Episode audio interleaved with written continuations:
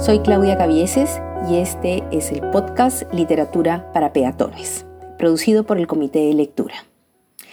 Este es un episodio excepcional. Queremos rendir un tributo de manera muy personal a un autor que acaba de fallecer, Carlos Ruiz Zafón. Sería el año 2002 o 2003 cuando un gran amigo, tan lector como nosotros, Hernán Lanzara, me sugirió que leyera La sombra del viento.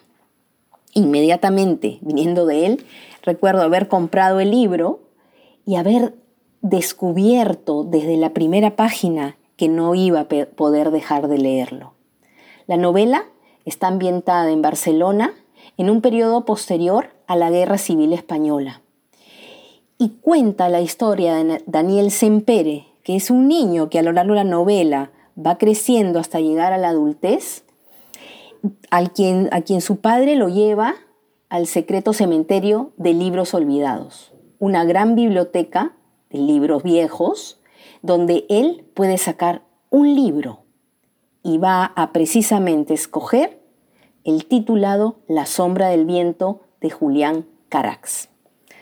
El libro lo engancha. En realidad pareciera que es un libro dentro de otro libro, como una suerte de muñeca rusa y lo lleva poco a poco eh, a entrelazarse con personas que va conociendo que están vinculadas al autor, Julián Carax. No les voy a resumir el libro, la idea es que ustedes lo lean, pero hay mucho misterio, una etapa de una posguerra complicada, eh, tiene amor, tiene noción de hermandad, de complicidad, y en realidad es una novela que nos envuelve. Nos envuelve porque bien se ha visto ahora en las redes una frase de Carlos Ruiz Zafón interesante. Dice, en las novelas encontramos el alma del escritor, pero también el alma de los lectores. Y efectivamente, esta novela hay que dejarse llevar, al igual que en muchas otras de él. Carlos Ruiz Zafón tiene una naturalidad para contar sus obras, su estilo es muy sencillo, engancha tanto a jóvenes como a adultos. Y a mí con él me ha pasado, eh, digamos, lo he visto desde tres aspectos. Uno como lectora, el universo de Carlos Ruiz Zafón y yo, que una vez que he tomado en manos una de sus novelas, siempre he querido llegar al final lo más pronto posible. La segunda como profesora, cuando yo leí este libro, dije, mis alumnos lo tienen que leer. Los va a enganchar, los va a mantener, em, digamos, eh, atendidos, con atención en la medida que lo lean. Y creo que a partir del 2004 traté de que todos mis grupos de estudiantes lo leyeran. Creo que muchos que escuchen este programa recordarán cómo tratábamos de que aquel que hubiese acabado la novela no dijera cómo acababa. Y de alguna manera yo los forzaba amenazándolos que les iba a poner un punto menos si es que alguien traicionaba al grupo y contaba cuál era el final.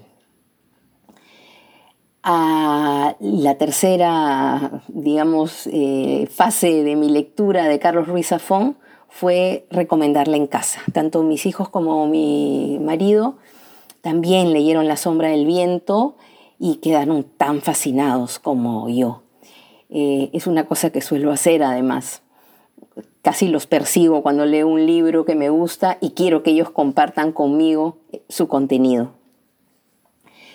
La sombra del viento del año más o menos 2001 fue luego seguida por El juego del ángel. Luego escribió El prisionero del cielo y luego El laberinto de los espíritus.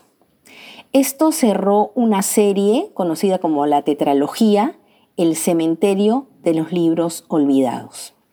Ya antes, Ruiz Zafón era conocido por haber desarrollado el género de novela juvenil, con El príncipe de la tiniebla, el Palacio de la Medianoche y Luces de Septiembre, así como su novela Marina.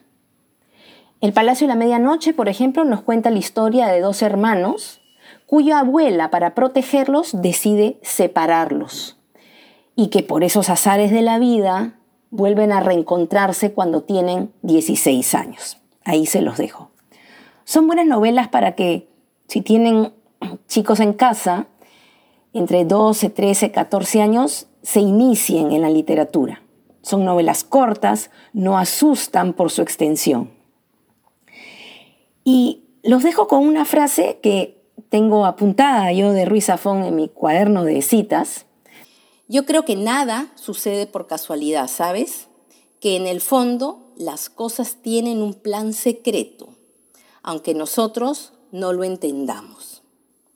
Y pensé que una frase como esta tiene que ver mucho con lo que estamos trabajando en nuestros eh, episodios de podcast y nuestras lecciones de literatura, porque ya los dioses pensaban, los dioses griegos eh, y toda la mitología griega se movía bajo el eje del destino. Entonces, eh, es quizás el destino el que hace muchos años atrás hizo que mi amigo lector me recomendara a Carlos Ruiz Zafón y que hoy, en el 2020, yo esté ante todos ustedes, al menos mi voz, recomendándoles a este gran autor. Y qué mejor tributo para un autor que nos deja que leerlo. Los dejo. Cuídense mucho y sí, nos vemos en la próxima lección.